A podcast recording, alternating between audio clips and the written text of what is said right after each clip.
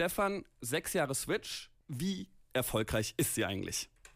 Ja, also die Verkaufszahlen sprechen da schon so ein bisschen für sich. Seit 2017 wurde die Konsole rund 120 Millionen Mal verkauft.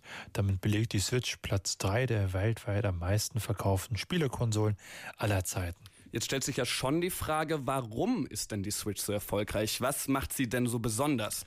Ja, nun, das ist zum einen diese schnieke Hybridfunktion aus Handheld und stationärer Konsole, die es eben einem erlaubt, unterwegs auch mal Spiele zu zocken, die man eben bis dato nur zu Hause auf dem Fernseher zu Gesicht bekam. Außerdem hatte Nintendo schon seit Jahrzehnten immens viele Exklusivtitel, die es halt nur auf den hauseigenen Geräten gibt. Ja, Nintendo hat da eine ganz eigene Nische gefunden. Mario Kart, Donkey Kong, Wii Sports, das sind Spiele, die gibt es eben nur auf der Nintendo Switch.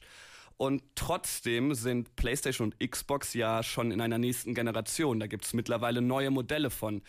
Was ist deine Einschätzung, warum die Switch das noch nicht ist? Also hat sie das gar nicht nötig? Naja, also Nintendo macht halt schon seit längerem einfach sein eigenes Ding, zumal die Switch mittlerweile zwei Variationen bekommen hat.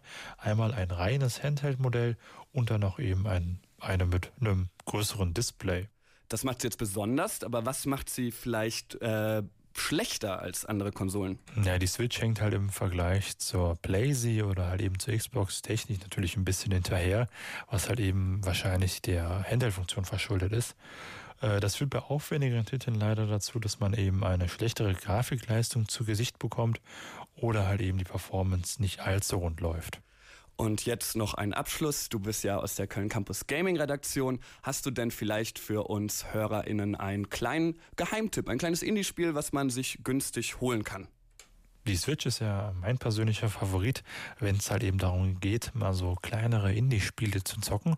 Und da habe ich im letzten Jahr unter anderem eben das Action-Adventure-Rollenspiel Eastward vom Entwicklerstudio Pixel entdeckt, was halt eben durch eine echt geile Story äh, in so einer postapokalyptischen Welt äh, glänzt und dann halt eben auch noch so einen echt schönen und auch vor allem detailreichen Pixel-Grafikstil hat www.kölncampus.com www